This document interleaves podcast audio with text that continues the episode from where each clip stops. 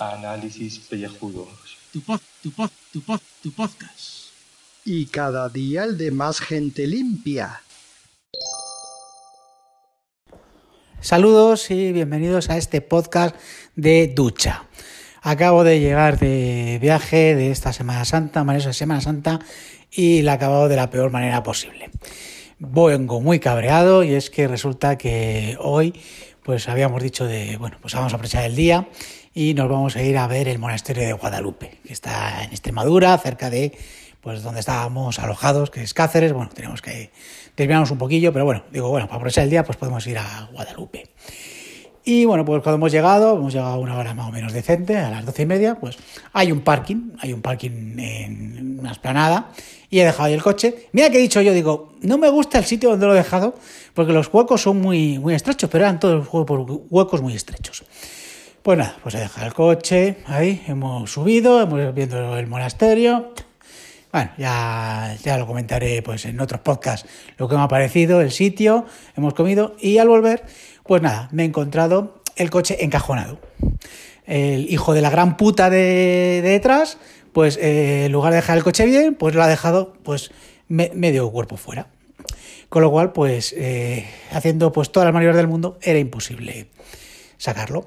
Así que, pues nada, después de 15 minutos jugando en arameo, porque no podía sacar el coche, resulta que ha llegado el del coche de al lado, ha sacado una cosa y se ha ido. Entonces yo empecé a gritarle y decir, oye, oye, oye, ¿qué pasa? ¿Que, que, tienes el coche? A ver si podías moverlo.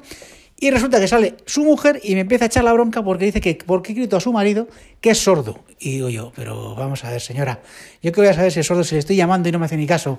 Joder, yo que voy a saber si me estaba, me está vacilando o, es que el señor es sordo, yo qué sé, yo no soy adivino. Total, que hablando con ella y después de discutir con ella, me encima se me pone pues, farruca y me dice que, que cómo que no puedo sacar el coche, que no lo entiende, que si soy muy torpe. Bueno, pues ella intenta hacer lo mismo y no puede sacar el coche. Así que de repente, pues eh, se ha disculpado conmigo y dice, pues tenía razón. Digo, ¿ves cómo tengo razón? Que es que el de detrás no nos deja sacar el coche a ninguno. Bueno, pues al intentar sacar el coche yo, pues porque ella, ella se ha empeñado en dejarlo bien aparcado en lugar de dejarme a mí maniobrar, pues eh, le un pollo al coche. Con lo cual, muy contento, de un coche de un año, pues tiene un bonito rozón que te cagas, pero un rozón de estos acojonantes, porque del mosqueo que tenía. Así que encima, después de perder una media hora preciosa para volver a Madrid, porque si, no hubiese salido con esa media hora de retraso, pues hubiese llegado una hora decente, pues no, me he comido encima todo el atasco de entrar a Madrid por perder esa media hora.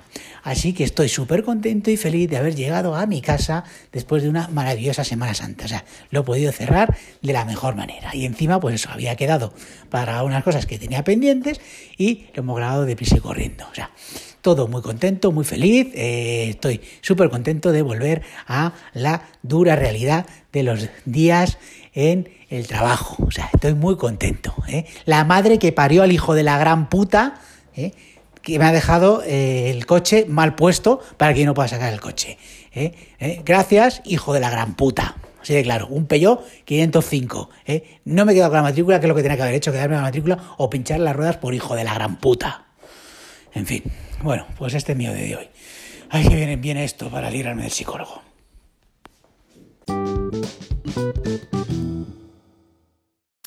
Saludos queridos contribuyentes. Ya lunes regresamos a la normalidad cotidiana, vamos a decirlo porque la nuestra no tiene remedio y le vamos a dar ahí al clickbait de las noticias y empezamos por el, mundo internacional en el diario El País para liarlos un poco la manta. El cómico Zelensky gana la presidencia en Ucrania. El actor de 41 años desaloja del poder al veterano Poroshenko que ya ha reconocido su derrota. Bueno, bueno, bueno, pues ya veis ahí que en Ucrania también están ahí de elecciones, macho. Todo el mundo está la fiesta electoral, que es lo que mola, es lo que a todo el mundo le gusta participar. Claro que sí. Pues bueno, pues el pavo este, el Zelensky este, Bolodo, Bolodomiro se llama el, el tío. Madre mía primo de Boromir sería este. Bueno, pues este es un cómico a lo Pepe Grillo y no sé de qué características será el partido que, que, con el que se ha presentado, pero bueno, tenía por bandera el tema de que hay mucha corrupción y que eh, a ver qué pasa que hay que hacer una limpieza y que hay que llevarse pues bien con el vecino poderoso, con el Vladimir Putin. Porque claro, eh, Europa jijijojo, pero aquí nos ha dejado tirados. ¿eh? Tenemos que Ucrania, hemos pedido Crimea y en el este, el Donetsk y todo esto, pues nos están dando zapatillas. Entonces el hombre este, pues bueno, pues con un, me imagino que con un programa eh, eficazmente popular, popularista, eh, pues, pues, pues, ha ido arrasando eh, y al otro se, se, echaban las manos eh, a la cabeza incluso en los sondeos. Y ya cuando han empezado con el recuento de, de las papeletas antes de acabarlas uy, uy, uy, uy, uy, uy, que voy perdiendo, que esto está muy mal, está muy mal. Mirar las perlas que deja aquí la peña eh en un debate electoral, hoy que va a haber uno, hoy lunes, 23, eh, ¿es 23? No, es 22, 22 de abril. Entonces, bueno, yo qué sé. Eh, le echa una perla como estas. No soy tu oponente, soy tu sentencia. ¡Wow, wow, wow, wow, wow, wow! Este ha visto demasiado Juego de Tronos. Bueno, bueno, bueno. Pues eso, que, que ha ganado por goleada, por lo que dice la noticia, así que la he leído un poco en, diagonal. Pero bueno, ya veremos lo que pasa, porque esta gente mucho bla bla bla, eh, es muy de, de prometer, prometer y luego una vez metido, adiós a lo prometido. Pero la noticia buena, la suculenta de verdad, la que tiene chicha, es del diario.es y dice, la empresa que hace casi todas las croquetas de España incluidas las de Mercadona. Abre comillas. Los bares no quieren que se sepa. Tenemos varios subtítulos. Una compañía catalana fabrica 600 millones de croquetas congeladas al año. Esos son 1,6 millones de croquetas al día. Bueno, eso es que me ha llegado un mensaje entre sus clientes Mercadona, restaurantes de gama media, salones de boda, muchos bares pequeños. Y luego ya, declaraciones. Todas concretas pesan lo mismo, pero son desiguales porque la máquina las deforma. Así es que en el bar pueden decir que la han hecho ellos, indican.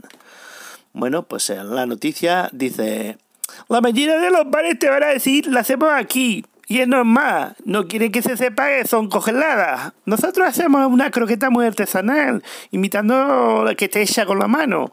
Antes era circular, con un chorizo y venga para adelante. Ahora todas las croquetas pesan lo mismo, pero son desiguales porque la máquina les da forma. Así que en un bar pueden decir que las ha hecho ellos. O sea, te estamos aquí desvelando el mito de la croqueta Fashion Gourmet. Esta que te dan el estacazo de 3 euros la croqueta unitaria ¿Eh? ¿Sabes? Pues esto mentira. Es, son como las que tú compras en el supermercado. Son congeladas. Incluso dicen que, bueno, parece indicar que el optimismo sobre nuestra economía se deja notar en nuestros hábitos de consumo. Ahora que más alegre, en hostelería el turismo provoca que el ritmo de crecimiento de consumo fuera del hogar sea mayor del doméstico. Vamos, la gente no quiere ni hacer una croqueta en su puta casa. Entonces esto ha ido a más, a más, a más, a más las tienen de, bueno, de todo tipo, ¿eh? Las tienen de pollo, hamburguesas, pescado, verduras, patatas, alimentos de moda como el caleo, quinoa, que no sé qué cojones son. El revival de la croqueta parece no tener fin. Bueno, estos han facturado, pero millonadas, ¿eh? Facturó 104 millones de euros en 2017. Seis más que el año anterior. Cágate lorito. Bueno, bueno, bueno. Y tienen bueno, pues, eh, cosas fashion que, pero que te cagas, ¿eh? Hasta croquetas de rabo de toro. Impresionante. Te, te, quedas alucinado de, de, O sea, ya ahora ya es que estos de ir de bares, pues no, no, es que ya te engañan, te dan gato por liebre. Es que es flipante. En fin. Y encima sentencian esas están hechas ahí, son de trufa. Y hay gente que tiene sus mamitas y las hace, pero también hay gente que con las nuestras se apaña perfectamente. Tú vas y dices que tienen de todo. ¿Cómo puede? ¿Qué le dan pues, más sentido y usos a la nuestra? Pues le dan una forma distinta, le ponen pan ahí rayado, eh, pero una cosa es no contarlo y otra es mentir. Claro, de lo que se queja la empresa es que hay mucha jeta.